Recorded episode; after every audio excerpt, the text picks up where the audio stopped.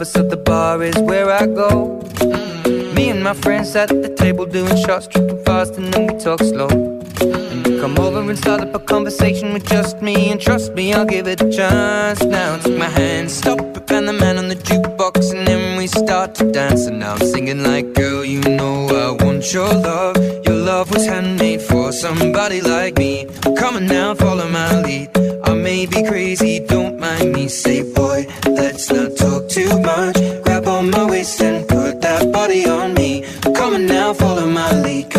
Now, follow my lead.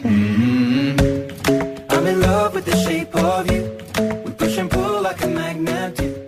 Although my Y seguimos abriendo la conversación. Te saluda Elizabeth Michelle en este sábado ya 25 de septiembre, pasadito a la una de la tarde, y estamos en fin de semana, momento para recargar estas pilas y disfrutar de la familia y pasar momentos que son particulares para arrancar con todo la próxima semana. Esa es un poco la intención de el fin de semana, que lo disfrutemos como mejor nos parezca. Y qué mejor que disfrutarlo de la compañía de todos ustedes. Para mí es un gusto poder estar aquí como cada sábado y poder llevar hasta sus oídos las entrevistas, los tips, las recomendaciones, las colaboraciones y sobre todo llevar un poco de alegría, un poco de ánimo y entusiasmo para arrancar con todo en esta semana que ya viene y que estamos prácticamente finalizando el mes de septiembre. Y dicen que por ahí que cuando entras a octubre ya se fue el año, octubre, noviembre, diciembre, estás hablando del último trimestre del año donde se nos va, que se nos va, que se nos va. Y vaya, y vaya qué año, y qué años han sido estos últimos dos años que hemos vivido. Y vaya que hay quienes hemos sacado lo mejor de esta situación y hay quienes han vivido situaciones muy difíciles y, y hemos escuchado muchísimas historias y en este último trimestre creo que es momento de empezar a reflexionar y es momento de eh, ser como mucho más empáticos.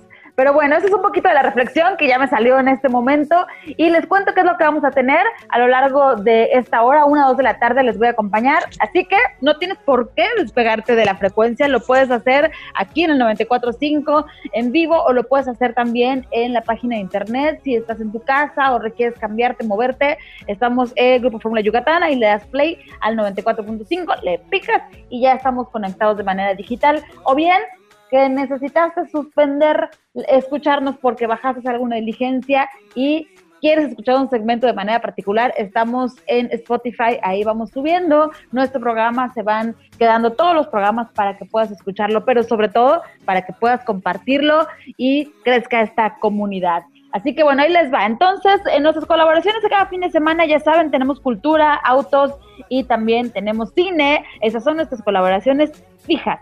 Les cuento que Alicia Oyoki en La Cultura nos platica acerca de la Semana del Maíz. Existe una segunda feria del maíz, chile y cacao, pero particularmente se está celebrando la Semana del Maíz. Entonces, en este marco nos van a platicar y nos van a hacer reflexionar sobre la importancia del maíz. Uy, si nos vamos a la historia, pues prácticamente hasta moneda de cambio era. Entonces hay mucho, mucho de qué hablar. Está muy interesante la entrevista, no se la pueden perder. En el tema automotriz, JH Tarmac nos da las tres notas calientitas y hay una de ellas que me llama muchísimo la atención que tiene que ver con una plataforma que fue un proyecto que se postuló y que hoy es un proyecto millonario que está funcionando, que es una aplicación para la venta y compra de autos. Nos platica acerca de esta plataforma si aún no has escuchado de ella. Yo apenas tuve eh, cercano un, una experiencia con esta plataforma en casa, entonces él nos va a platicar acerca de cómo le está yendo, cómo está cotizando y cómo está funcionando y entre otras notas del mundo automotriz.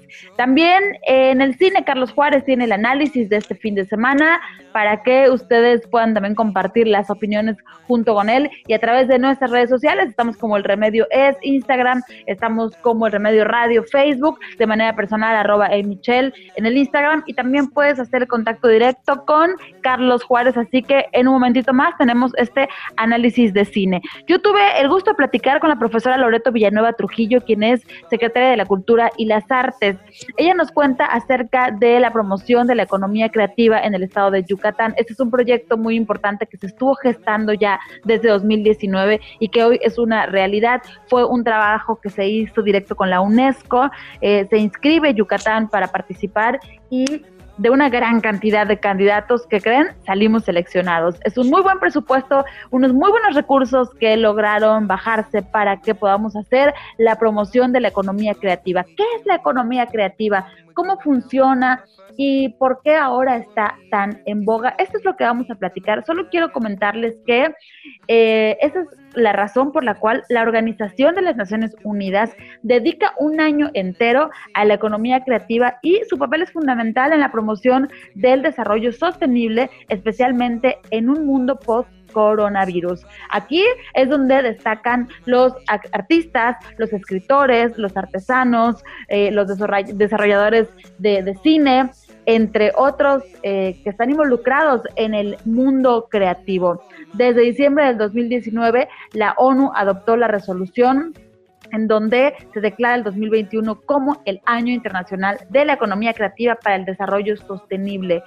Entonces, eh, la resolución fue patrocinada por 81 países, un respaldo rotundo para la economía creativa que es a menudo mal entendida y hoy les vamos a explicar cómo funciona y de qué va y cómo lo está haciendo Yucatán en este sentido. Ahí tienen lo que vamos a, a presentarles el día de hoy, pero ¿qué les parece si como cada sábado nos vamos con nuestros amigos de la redacción escribiendo al mundo?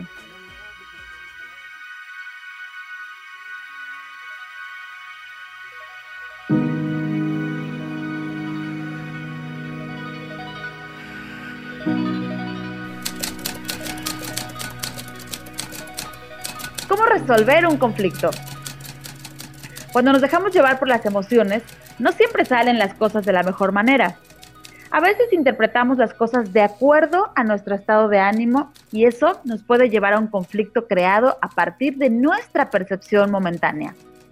A algunos les puede suceder como a mí, que suelen ser mejor escribiendo lo que piensan, expresando las cosas en voz alta, y bueno, la palabra escrita suele interpretarse de acuerdo a nuestro humor y a la percepción que tenemos de la otra persona.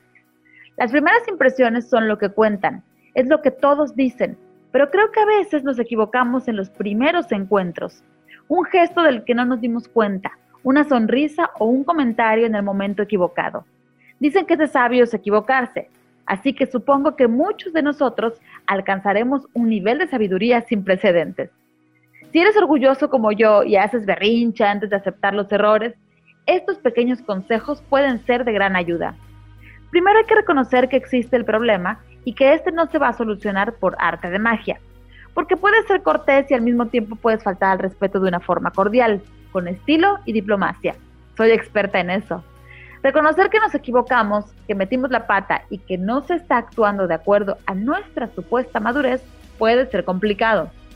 Así que después de reconocerlo, podemos proseguir con nuestros cinco minutos de berrinche por tener que aceptarlo ante otra persona, pero tranquilo.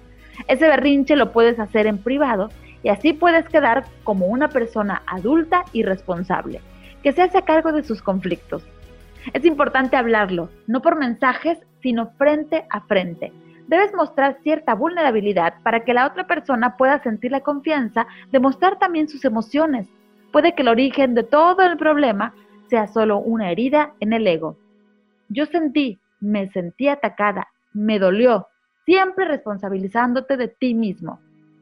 Ya lo estás hablando, vas bien. Ahora sigue por el buen camino y por lo que más quieras, no evadas el conflicto. Ya se están sincerando.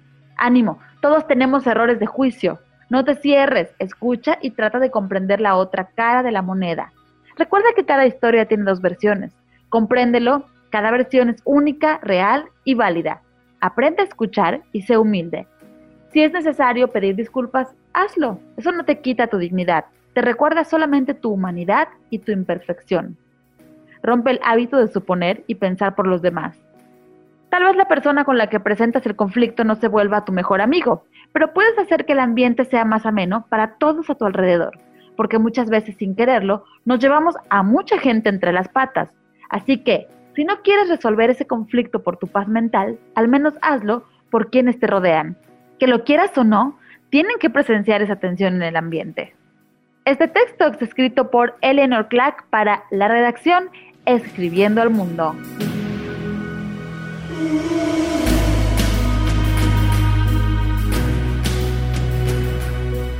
Bueno, pues ahí está parte de lo que piensa en este caso Eleanor. Les recuerdo que la redacción es un portal abierto para quienes quieran expresarse, para quienes quieran compartir alguna reflexión, recomendación, para quienes quieran abrir la conversación, como lo hacemos aquí en Grupo Fórmula. Está el espacio para dejar los comentarios y eh, por ejemplo, aquí a Eleanor le ponen excelente, por algo se empieza. Entonces hay que eh, empezar escribiendo lo que estamos pensando y eso es una manera de eh, terapia.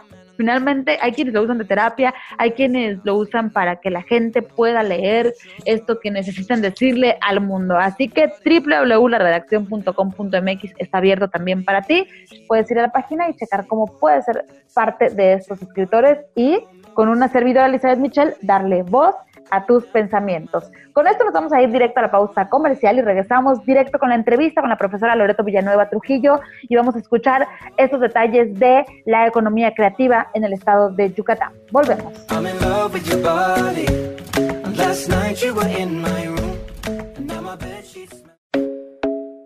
Seguimos con más en el Remedio Radio y bueno, les cuento que a medida que la pandemia, del coronavirus empezaba a paralizar la vida cotidiana, muchas personas comenzaron a realizar artesanías, libros, un sinfín de actividades y cosas que se nos daban, que eran nuestros talentos. También empezaron a salir muchísimas series, películas, con temas y fondos que tenían que ver con la moda, con la cultura, etcétera. Esto de alguna manera ayudó a movilizar la economía creativa, que finalmente está teniendo su día y exactamente en este año 2021 la economía creativa tendrá su momento. Yucatán no es la excepción para ser parte de este movimiento, de este, esta realidad que ya está sucediendo. Y está conmigo y tengo el gusto de saludar a la profesora Loreto Villanueva Trujillo, quien es secretaria de la Cultura y las Artes. Y es que justo en Yucatán tenemos un proyecto que lleva por nombre Economía Creativa y que eh, está dando mucho de qué hablar. Profesora, vamos a platicar a la gente cómo estamos participando en este tema que es tan importante en este, en este momento que estamos viviendo ahora. Bienvenida. Claro que sí, te agradezco mucho, te agradezco mucho este, este momento para poder decir lo que estamos haciendo en Yucatán en este tema. Como bien dices, es el momento de, eh, que la, cultura y el arte entren a esta etapa de la creación, de la economía, o sea, la vinculación con la economía, ¿no? Pues, este, mira, nos sentimos muy contentos, muy orgullosos porque eh, este proyecto de promoción de la economía creativa en el estado de Yucatán es un proyecto que se estuvo construyendo desde antes, ¿verdad? Desde 2019 ingresó a esta, a esta convocatoria de la, de la UNESCO y, este, y bueno, la fortuna de haber eh, podido aplicar y de haber podido ganar en esta convocatoria un recurso para poner en práctica este proyecto. Eh, lo que llamó mucho la atención, eh, te comento que fueron postulados 480 proyectos en ese momento y Yucatán fue el único que ganó, entre nueve proyectos fue el único que ganó y ganó eh, siendo el, único de la República y de Norteamérica. y es este, la verdad es un orgullo, eh, el, proyecto se realizó aquí en, en Sedeculta en ese momento y eh, lo que llamó mucho la atención fue la transversalidad del proyecto. O sea, estamos trabajando junto con el IGEM, el Instituto Yucateco de Emprendedores y la Universidad Metropolitana este, eh, que bueno, cada quien va a aportar todos sus saberes, ¿verdad? Y va a aportar todas sus, todas sus, este, su fortaleza a este proyecto, ¿no? De hecho, pues, de las características, ¿no, profesora? De, claro. la economía creativa, la parte de poder hacer emprender y de, de colaborar entre distintos rubros.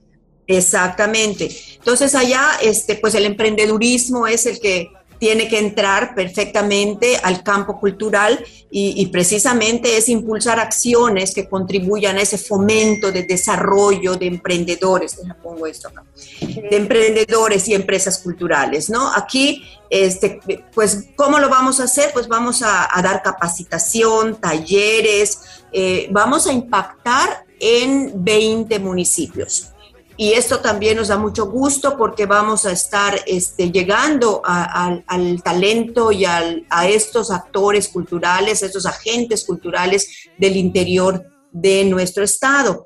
Lógicamente también va a participar Mérida, ¿verdad? Pero tenemos 20 municipios en donde ya estamos trabajando. Ya empezamos en Tizimín y ya empezamos también en Mashcanú. Y esta primera etapa, van a ser cuatro etapas, pero la primera etapa la estamos ya empezando y eh, la primera etapa va a ser el mapeo, ¿no? Va a ser precisamente la identificación de estos este, agentes culturales en estos 20 municipios, ¿no? Eh, quiénes son los agentes culturales. Sabemos, ¿verdad?, que desde artesanos, como bien dijiste, diseñadores, artesanos y, verdaderamente este, artistas y gente que, que, da servicio también a los a todo este a esa gama de, este a, todo este contexto del, de la cultura y las artes, ¿no? Sí, e, es, es, muy importante este tema y para quienes hoy nos escuchan y tengan estos talentos desde vaya, hablar de artesanos y demás es algo tangible, pero también hay quienes tienen mucho talento creativo en la parte eh, intelectual y desarrollan diversos temas, ¿no? Entonces pongan mucha atención, yo creo que hay que profundizar en el tema, busquen economía eh, y creativa, porque antes hablar de la economía y la creatividad, números y creatividad, parecía que estaban peleados. Sí, es. Y no, es muy importante. Yo estuve un poco de cerca cuando UNESCO lanza esta convocatoria con quienes estuvieron trabajando y, cuando dan la, respuesta de que Mérida fue seleccionado, fueron una alegría, unas lágrimas, y, porque es de verdad fue un logro y saber para la gente que nos escucha que cuando este tipo de proyectos se, realizan, es un trabajo que hay de, muchísimo tiempo atrás, así es. Ahora ya podemos decir, ahora sí estamos listos para que ustedes que están allá del otro lado participen porque finalmente este es un recurso que se gestiona y se logra para fin, para poder eh, demostrar este talento que tenemos aquí en Yucatán. Por algo fuimos seleccionados, entonces van a haber muchas actividades de las que tenemos que estar muy pendientes, seguro en las redes sociales y vamos a estar aquí en radio informándoles. A mí me emociona mucho cuando se habla de creatividad porque todos, todos, maestra, tenemos un ser creativo en nosotros. Nada más hay que aprovechar esto. Claro, claro. Hay, que, hay que dar la oportunidad para que estos talentos de veras este, ya salgan a flote, ¿no? Y, realmente es impresionante. Eh, cuando visitas los municipios, que todo el mundo te dice, y don fulanito que hace tal cosa, y este grupo eh, que se ha consolidado de teatro y solitos están eh, viendo la forma de salir adelante, entonces ahora sí que las herramientas que requieren para, para, para, conformarse realmente como una industria creativa, como una empresa creativa.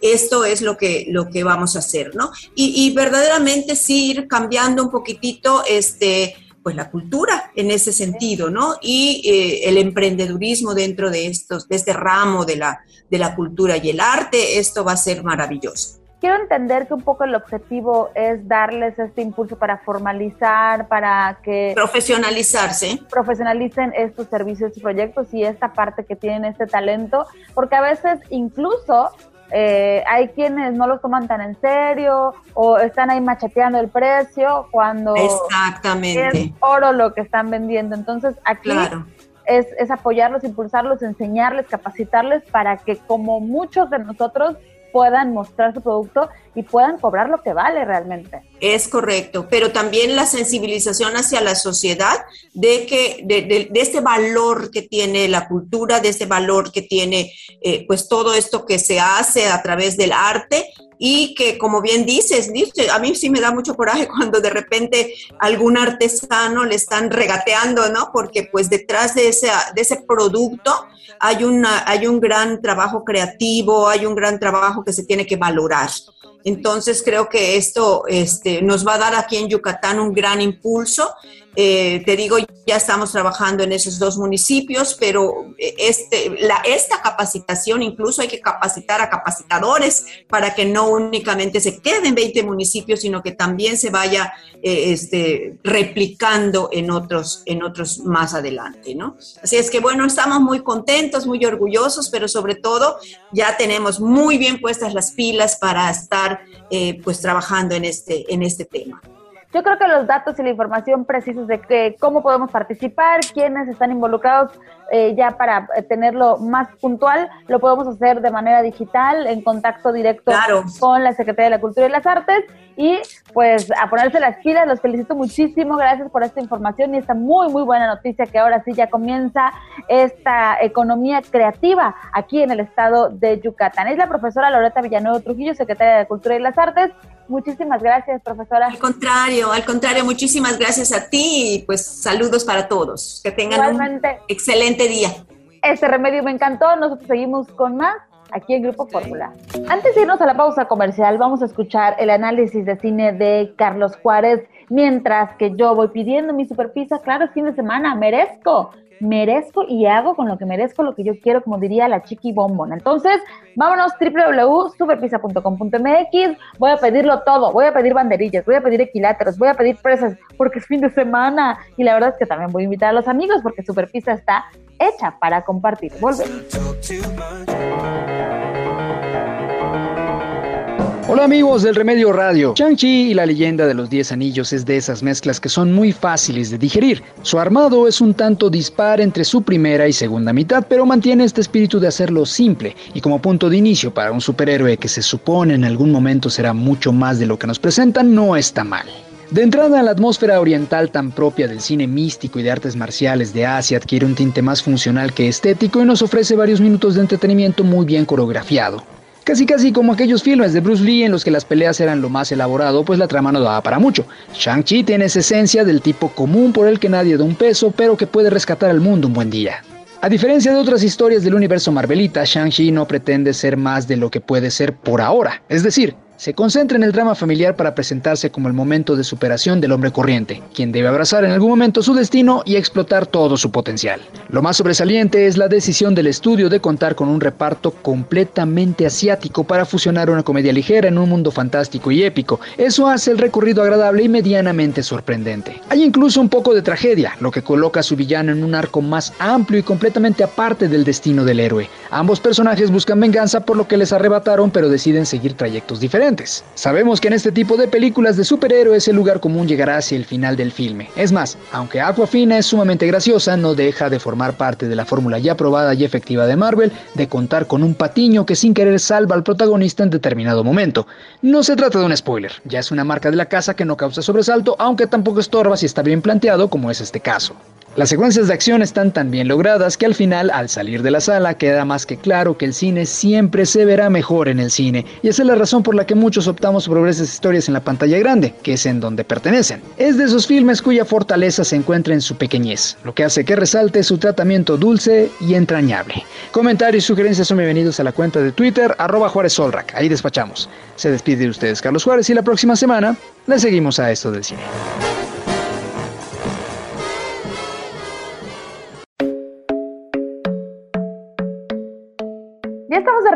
Y ahora sí vamos a escuchar esta entrevista de Alicia Yoki sobre la Semana del Maíz. Platiquemos acerca de la importancia, por qué tenerlo tan presente y por qué existe una feria del maíz Chile y cacao. Vamos contigo, Alicia Yoki.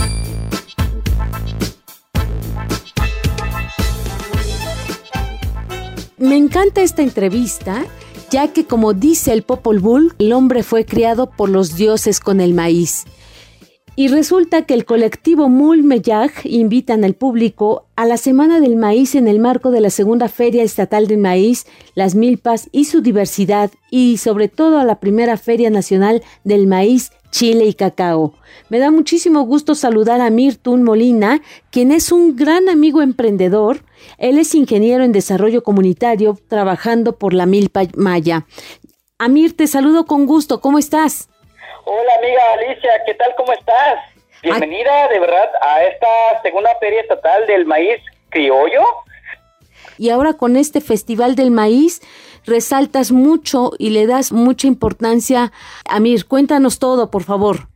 Ay, no, creo que aprendemos un poquito del pueblo. Y algo que siempre me dijo mi mamá, no te olvides de nosotros, que hacemos tortillas, venimos del campo y hacemos todo. Y créeme que la esencia del pueblo, que no se te vaya de tu esencia. Y créeme que de a partir de allí empezamos este, este ejemplo, este proyecto de apoyar a toda la gente. Y algo me decía en maya, aguantic, awet otilo, nunca te vayas a olvidar de aprender a la gente que es pobre como tú. ¿Qué tienes para este festival para los próximos días? ¿Cómo se va a distribuir? ¿De qué manera lo van a manejar, Amir? Ok, del 27 al 28 tenemos la segunda feria virtual, donde vamos a tener como que, ¿qué le pasó a las abejas meliponas? ¿Qué le pasó a la milpa? Las nuevas generaciones. ¿Qué hacemos con un poquito de la milpa, los huertos? Y podemos transformar un platillo. De allí arrancamos luego a la feria, eh, ¿cómo se llama? Esencial, que viene siendo una, una feria física. Arrancamos a las 9 de la mañana hasta las 4 de la tarde. Tenemos un montón de eventos.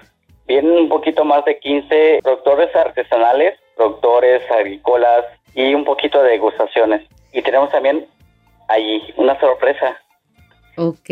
Un primer taller de telar de cintura. A veces pensamos, ah, es que lo hace la máquina pero no. Lo hace una señora que se tiene que amarrar la cintura y a veces le duele. Viene un poquito de represión hacia eso. Un poquito de todo. Un poquito de todo. Definitivamente, muy buena reflexión, Amir y también algo interesante, eh, estos colores que transmite la naturaleza a través del maíz, ¿no? Que mucha gente a veces ni siquiera los conoce, el color morado, rojo, amarillo y el más conocido que es el blanco, ¿no? Sí, claro, el, el ¿cómo se llama? El el morado, el chop, el rojo, el canal, el amarillo, mm. el sacnal, el blanco. Sí, platicaba un poquito esto. Por eso la vinculación de las abejas meliponas. Ay, no, tienen que ver el video, porque decía doña Selma, es que creen las personas que las abejas son abejas que nos dan miel, pero hemos calculado en precisión aquí que las abejas meliponas polinizan. Y si no hay una abeja, no existe un maíz morado un maíz rojo, un maíz blanco, un maíz amarillo, tal cual. Como dice el Popol Vuh, fuimos hechos por maíz. Y como decían mis abuelos, fuimos creados según el color. ¿Por qué? Porque el maíz era blanco, pero se le puso en el comal. Sin embargo, hay maíces que se cayeron y se carbonizaron. Son maíces rojos hombres que son rojos. Hay maíces que cayeron antes de se carbonizaron. Eran negritos.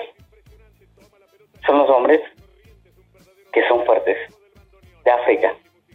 Hay hombres que ni siquiera se cayeron, que eran blancos, pero son fuertes. Son blancos. Y hay amarillos. Bueno, hay maíz, perdón, que cayeron amarillos y ahí se quedaron. Ahora, por otro lado, ¿a qué hora la gente puede apreciar estas conferencias, la plática con doña Anselma? Este, ¿Cómo se pueden eh, conectar a través de las redes sociales o a través de Instagram?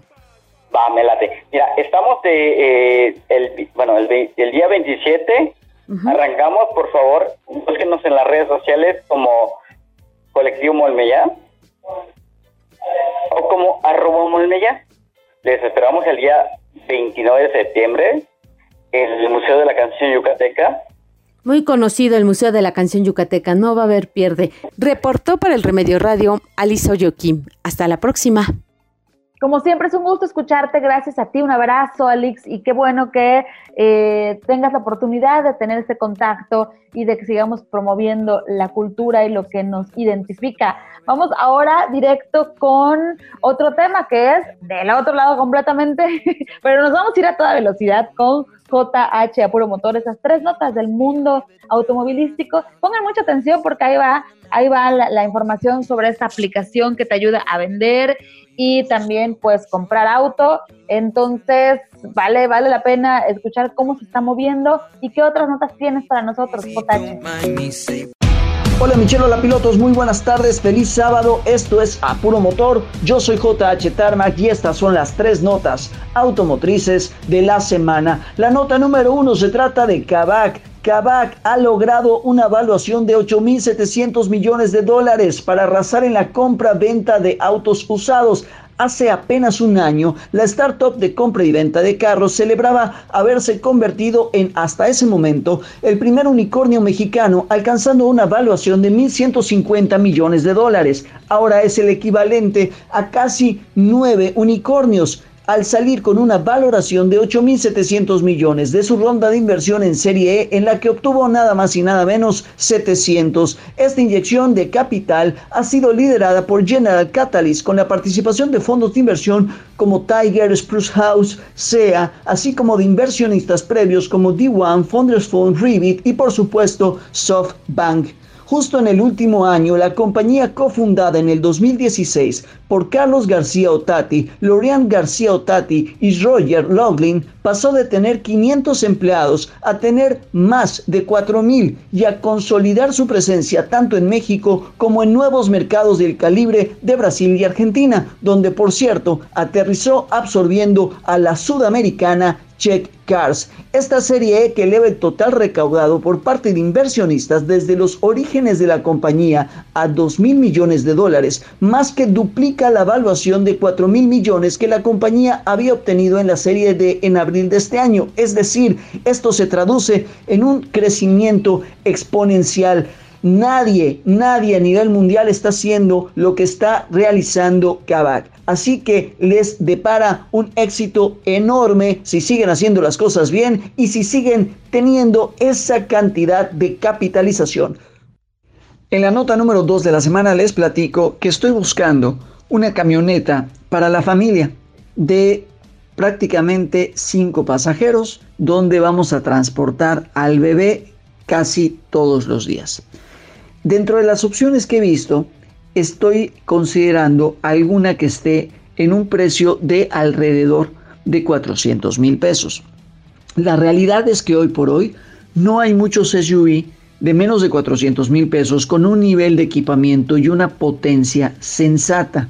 Estuve revisando Kicks, estuve revisando Duster, estuve revisando Creta, Celtos, estuve revisando también la Vitara y dentro de todas ellas me parece que hay una que se está destacando. Y eso que también ya la probé, muy pronto van a ver el video y la reseña completa en el canal de YouTube. Y me refiero específicamente a Duster. Me gustó mucho este vehículo, definitivamente dieron un salto considerable en materiales, en armado y en calidad. Y sobre todo, hoy por hoy, tiene un precio que es prácticamente imbatible. La Duster tiene dos versiones, la Intense y la Iconic. La Intense solamente viene con caja manual, es muy buena. Sin embargo, algo que, podría yo decir que le reclamo es que necesita una sexta marcha, sobre todo en carretera, cuando estás yendo arriba de los 120, 130 kilómetros por hora, el vehículo pide una sexta marcha, no la tiene. De tal manera que empecé a considerar la Iconic de transmisión CBT.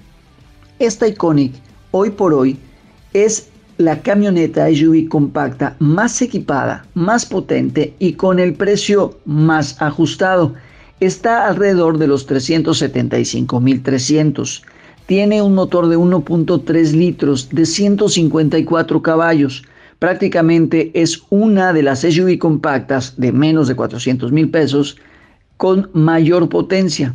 Tiene pantalla táctil con Android Auto y Apple CarPlay de 8 pulgadas. Tenemos cámara de 360 de, de 4 vistas, lo cual es muy útil en el día a día. Y también tenemos sensor de presencia de punto ciego para evitar accidentes.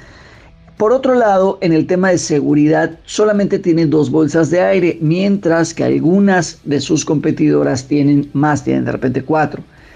Y el otro punto es que a lo mejor en cuestión de estrellas de, seguridad a lo mejor todavía no está al nivel que puedan tener alguna otra competidora. Sin embargo, sigue siendo hoy por hoy, insisto, la Iconic CBT Duster 2021 una de las mejores opciones dentro del mercado de las SUV compactas. Y como tercera nota de la semana, venga la invitación para no perderse el día de mañana el Gran Premio de Fórmula 1 que se corre en Rusia, se corre en Sochi. Checo necesita un buen resultado, Red Bull también, sobre todo ahora que Max Verstappen va a salir desde las filas traseras ya que tiene una penalización importante. No se lo pierdan, 7 de la mañana, Gran Premio de Rusia. Nos escuchamos la próxima semana y nos vemos en el canal de YouTube JH Tarmac. También estoy en TikTok. Síganme porque nadie me pela. Hasta la próxima semana. Directo a la pausa y les, les cuento que tenemos adelanto de podcast. Las ventas B2B frente a frente de empresa a empresa. ¿Sabes cómo funcionan y para quién es? De regreso nos vamos a ir a este adelanto de podcast en De que se puede, se puede con Elizabeth Michelle. Vamos a la pausa, volvemos.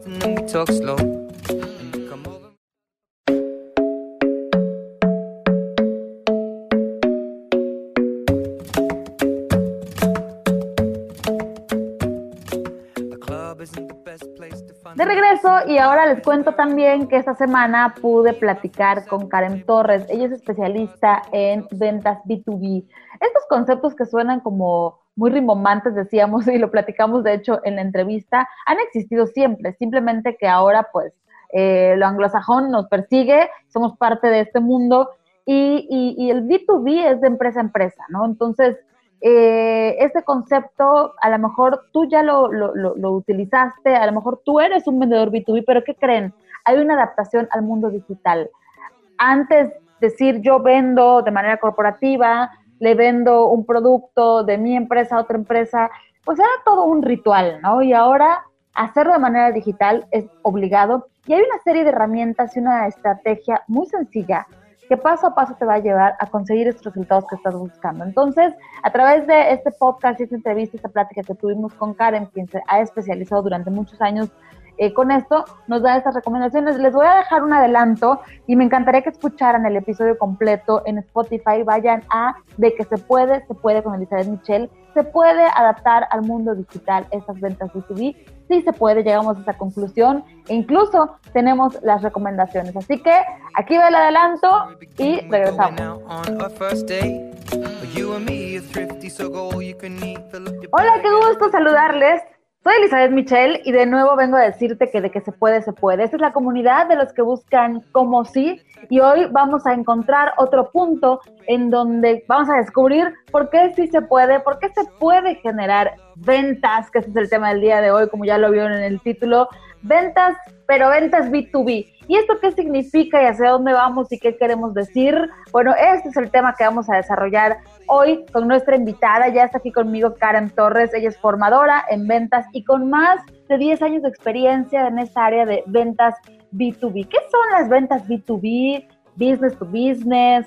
En español, de empresa a empresa. Esto es lo que vamos a, por donde vamos a comenzar, como expandimos un poquito más qué es exactamente, cuál es la diferencia entre las ventas B2C, que es quizá creo la parte tradicional y las ventas que comúnmente conocemos, pero es muy interesante este mundo del B2B porque hay todo un camino que recorrer que si lo haces de manera efectiva y lo haces con las recomendaciones que Karen hoy nos va a dar, vas a tener éxito. Y hay otra serie de preguntas que eh, responder el día de hoy. Karen, bienvenida a De que se puede, se puede.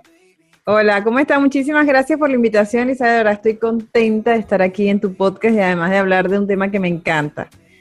Eh, vamos a, vamos a ayudar a la gente a, que entienda estas nuevas terminologías porque, bueno, ahora el mundo ha cambiado y el anglosajismo forma parte ahora de nuestro vocabulario para todo. Entonces, a lo mejor las cosas como las llamamos antes, incluso cuando yo trabajaba en la empresa donde trabajaba hace, hace unos 10 años, cuando yo escuché la primera vez palabra B2B, yo, ¿y eso qué será? Y ya tenía años trabajando en eso, porque lo desconocía porque así no le llamábamos, ¿ves? Sí, claro, ahora ya todo tiene términos en inglés. Oye, yo que acabo de tener bebé y hay como muchas técnicas y, recomendaciones, sugerencias, que todo en inglés. Y mi mamá me dice, ¿por qué todo en inglés? Eso es lo mismo que yo hacía con ustedes, pero pues ahora son los términos y es parte de este desarrollo.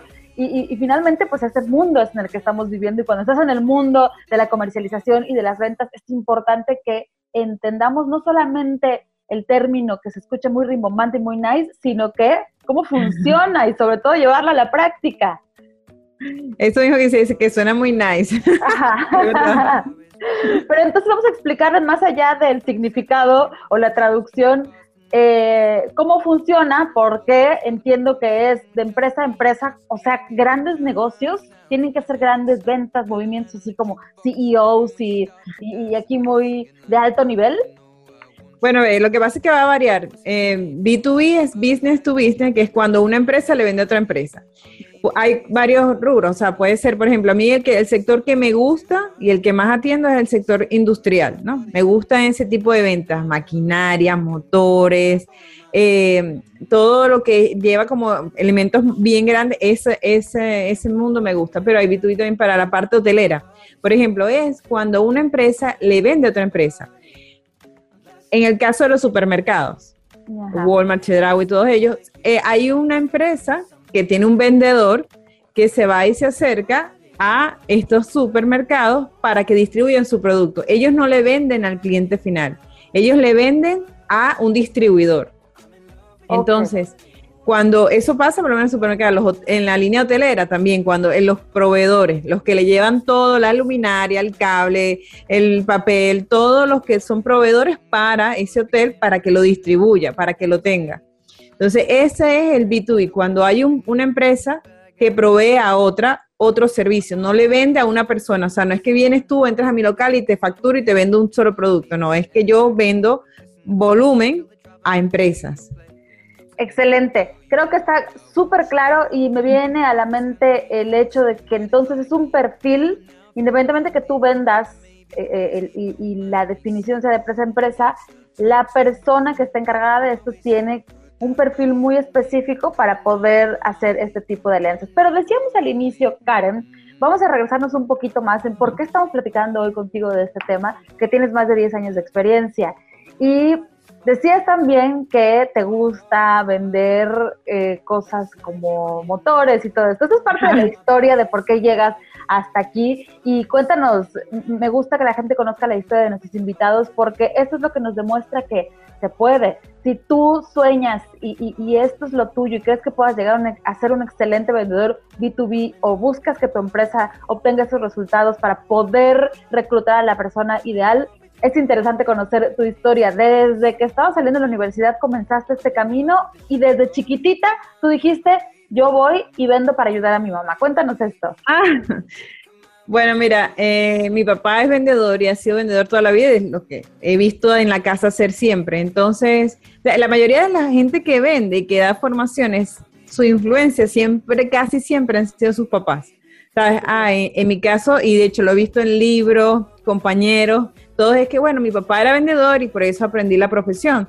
Aunque yo me gradué como comunicadora social, encontré en las ventas un lugar para expresarme, para conectar, para conocer gente interesante y no me daba pena, ¿sabes? No me daba vergüenza acercarme a vender. En su momento cuando, bueno, lo que decía, cuando eh, estábamos en una situación económica complicada en la casa y mi mamá le ha gustado siempre hacer repostería y todo ese tipo de cosas, entonces aprendió a hacer unos cinnamon rolls y, yo le dije, dámelos para llevarlos al cafetín de la universidad, del colegio.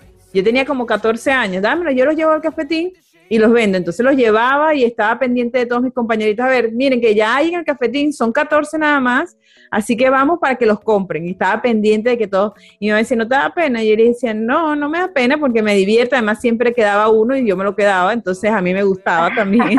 Qué rico, eso en Venezuela, ¿verdad? En Venezuela, sí. Sí como mi interés. Y luego cuando ya, bueno, estudió la carrera, me graduó y tal, mi papá estaba trabajando en esta empresa en, en, que se llama Hidrocaben, vendiendo motores, bombas, cables. Y yo, muy comunicadora social, este, mi papá me dice, bueno, mira, hay oportunidad de trabajar aquí en ventas, ¿quieres? Y como él hablaba tan bien de esa empresa, yo le dije, bueno, si hay oportunidad, le entro, pues. Claro. Me entrevistan y entonces para vender motores, vender bombas de agua. Yo no sabía ni qué era un motor ni qué era una bomba. O sea, para mí era lo mismo. Entonces, bueno, aprendí, aprendí, aprendí. ¿Qué me gustó del sector industrial? El nivel de contactos que tenías que hacer. porque ahí te reúnes con el gerente de venta, con el gerente de la empresa, con el jefe de compras, con el director. Entonces son, son personas que te reúnes que te exigen conocimiento. Entonces esa exigencia para mí era, generaba muchísimo crecimiento personal e intelectual me obligó a aprender, a saber, a, hablar en tecnicismo que no conocía para explicar cómo funcionaba la bomba. Los viajes que me tocaba, porque yo no atendía además esa zona donde yo vivía, sino que yo, mis clientes estaban a dos horas. Entonces yo agarraba la camioneta de la empresa. Uno se sentía como si súper poderosa y empoderada también porque me reunía la, la, mayoría era con hombres también, explicarles cómo funcionaban, cómo los cables eléctricos que vendíamos, las plantas de tratamiento, las bombas de agua, los motores eléctricos, hasta maquinaria pesada. Entonces, me, me encantaba ese ambiente, o sea, honestamente me gustó visitar compradores, directores, gerentes, tener una reunión. Me tocó visitar eh, me acuerdo que un día me dicen, mira, que ya está el presidente de, como se llama ya Hidro Bolívar, aquí es Aqua, a, Aguacán. Ajá. Entonces me, dice, mira, ya llegó el presidente Hidro Bolívar para que tengas la reunión con él. Entonces imagínate, me podía reunir con presidentes de empresa. Entonces eso honestamente me cautivó. Sí, y es, te dio la seguridad el, hecho de conocer el producto y además pues creo que sí, llega un punto en el que descubres que naciste para esto, si estudias para periodista, comunicóloga, pero te gusta esta área, eh, es, increíble. Y bueno, la especialización es importante también y en este caso tú te has especializado en B2B y por ahí recorriste también el, camino eh, con ciertas especializaciones, etcétera.